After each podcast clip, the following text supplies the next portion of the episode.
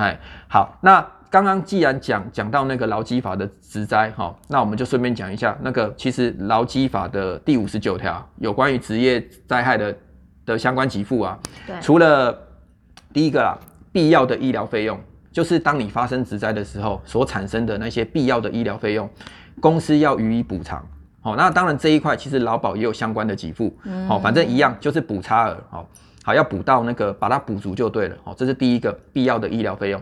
第二个就是所谓的薪资补偿。那薪资补偿的期限呢？呃，应该说那个责责任的期间呢是两两年。所以你两年内都可以再追溯。只要只要你没你还没有恢复到原有工作能力，好，那因为这两年期间是不是都还在休养在疗养，对不对？那依照劳基法第五十九条，你的那个雇主的职灾补偿的责任是就是最多就是这两年。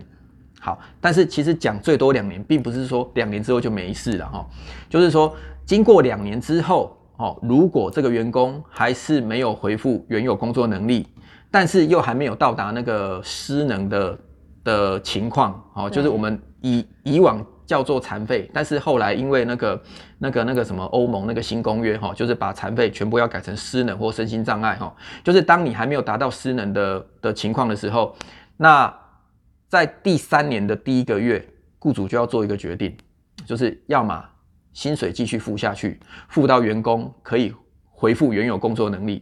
那第二个呢，就是呢，雇主在第三年的第一个月，他一次给员工四十个月，然后终结这个薪资补偿的责任。好，终结薪资补偿的责任。好，所以在员工出事的这段期间，雇主他是不能任意的。当然，请员工离开。是的，好，我们讲了哈，对对，员工来，对劳工来讲，哈，哎，应该说对雇主来讲，有两个期间，雇主是不能任意那个解雇员工的。对，一个就是职灾期间，一个就是女性员工的妊娠期间，就是怀孕期间，这两个这两个期间是不能任意解雇员工。哦，因为这个时候员工。会非常需要那个，会需要保护嘛？对，所以你不能任意的支遣他或解雇他。好，那我们再回过头来看那个职灾这一块哈，刚刚提到的必要的医疗费用跟薪资补偿，还有所谓的那个终结薪资补偿的那个四十个月。然后第四个就是说，如果因为因为有时候你发生职灾啊，有可能会造造成你的那个，比如说四四肢或者是身体上面有一些永久性的那个那个。残缺就是我们讲的失能啊哈，那如果有发生失能的时候呢，那劳基法也写得很清楚哈，就要回归到那个那个劳工保险条例，依照他的失能等级，然后给予那个等比例的那个给付，所以会有一个失能给付。那对雇主也是一样哦，那个投保金额哈，如果你没有到，比如你领三万五，但是你没有投保到三万五的话，那到时候的失能给付你也一样要补到。全新的概念，好，差额一样要补差额就对了哈。然后最后一个呢，就是万一这个员工哦，因为发生职灾，然后之后导致那个就是人亡身了，就身故了哈。那呃，劳基法第五十九条哈，它有规定哈，那个死亡跟丧葬给付加起来就四十加五等于四十五个月。哦，那这个一样要看你的你的那个那个那个工资跟你的投保金额，如果有差异的话，一样雇主要补到全薪。好，所以结论是什么？结论就是结论就是看频道的你们先去查一下，你们的公司目前帮你们保的投保金额，投保金额跟你的薪资是不是有落差？如果有的话，呃，请跟。啊，你们的 HR 或者是主管或雇主，啊，讨论一下，呃，这个这个状况，我们应该要怎么样来做？这样子。对对对对，这很重要哦。对，因为因为因为植植灾哈，就是我们刚刚一开始讲嘛，其实植灾其实你你很难预期啦，因为天有不测风云嘛。好，但是一旦发生的时候，那对于劳工甚至对于雇主来讲，哦，我们我们。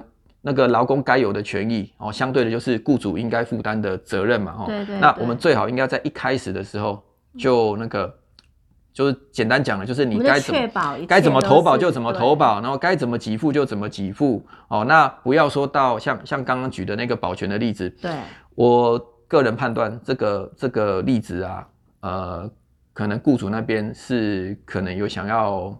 逃避责逃避或规避了，嘿，那这个尤其今年哦，今年那个，嘿，就是这个礼拜开始，劳劳动事件法上路了。我们下一集会讲劳动事件法，你们一定要看，这非常非常重要。这个其实对劳工来讲，那个就是这是保障劳工啦哈。相相对的，对雇主来讲，就是雇主哦，因为劳动事件法的上路啊，其实雇主哈，你也不要心存侥幸，说想说反正员工也不会去提告或干嘛的。但是像刚刚那个保全的例子呢，这个很容易，他可能就会跟你对簿公堂。